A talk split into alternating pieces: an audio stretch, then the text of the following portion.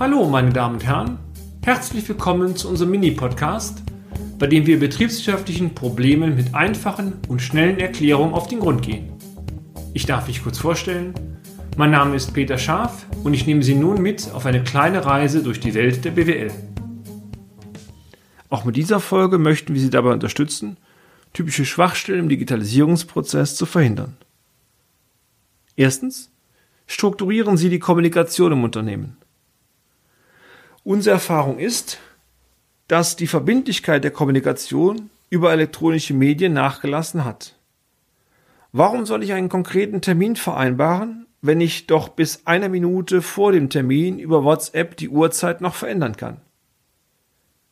Überlegen Sie im Vorfeld auch, ob Sie wirklich beispielsweise Ihren Kunden die Möglichkeit einräumen wollen, über sämtliche Kanäle wie Facebook, Sin, Instagram, E-Mails und so weiter mit Ihnen zu kommunizieren.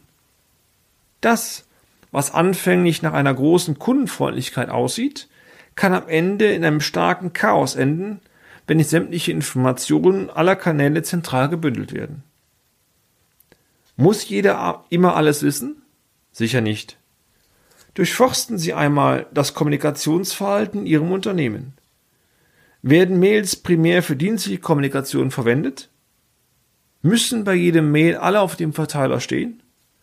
Sind nicht viele Informationen, die verbreitet werden, eher verwirrend als hilfreich? Zweitens. Stolperstein Komplexität. Weniger ist oftmals mehr. Immer wieder stellen wir fest, dass im Unternehmen Softwaresysteme angeschafft werden, die zwar in der Theorie sehr leistungsfähig sind, die Komplexität der Software und damit die Anforderungen an die Ablauforganisation sowie die Mitarbeiter sind aber so hoch, dass die Software selbst oft Kern des Übels ist.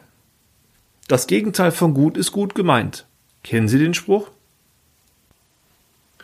Die Führungskräfte waren beispielsweise nur damit beschäftigt, die notwendigen Daten für die Software einzutragen.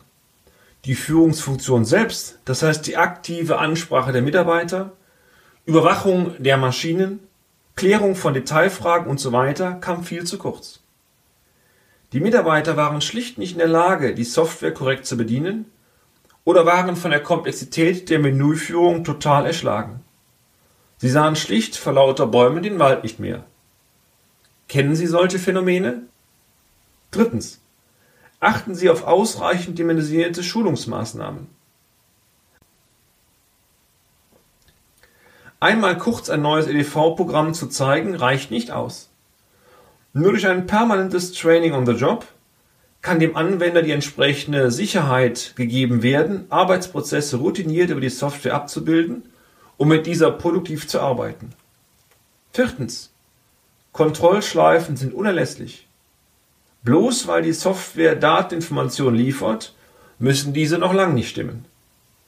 Bauen Sie also regelmäßig Kontrollschleifen ein, die auf Fehler hinweisen und durch die Sie permanente Erkenntnisse bekommen, wie die Arbeitsabläufe gegebenenfalls anzupassen und zu optimieren sind. Wichtig? Diese Schleifen müssen als revolvierender Vorgang angelegt werden. Einige Beispiele hierzu.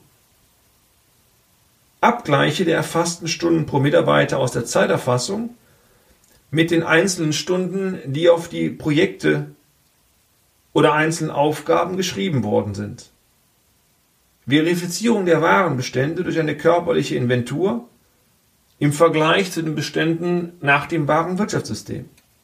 Vergleich der Umsatzerlöse einer Periode sämtlicher Sparten mit den Umsatzerlösen der Buchhaltung. Kontinuierliche Auswertung der offenen und noch nicht abgeschlossenen Aufträge. Überwachung der Leistungsfähigkeit der Produktionsplanung sowie der Termintreue. Diese Beispiele ließen sich unendlich fortsetzen. Und damit sind wir auch schon wieder am Ende des heutigen Podcasts. Haben wir Interesse geweckt? Fein. Dann besuchen Sie uns doch einmal auf unserer Homepage unter www.scharf-office.de und schalten Sie auch beim nächsten Mal wieder ein für eine kleine Reise in die Welt der BWL. Ihr Peter Scharf.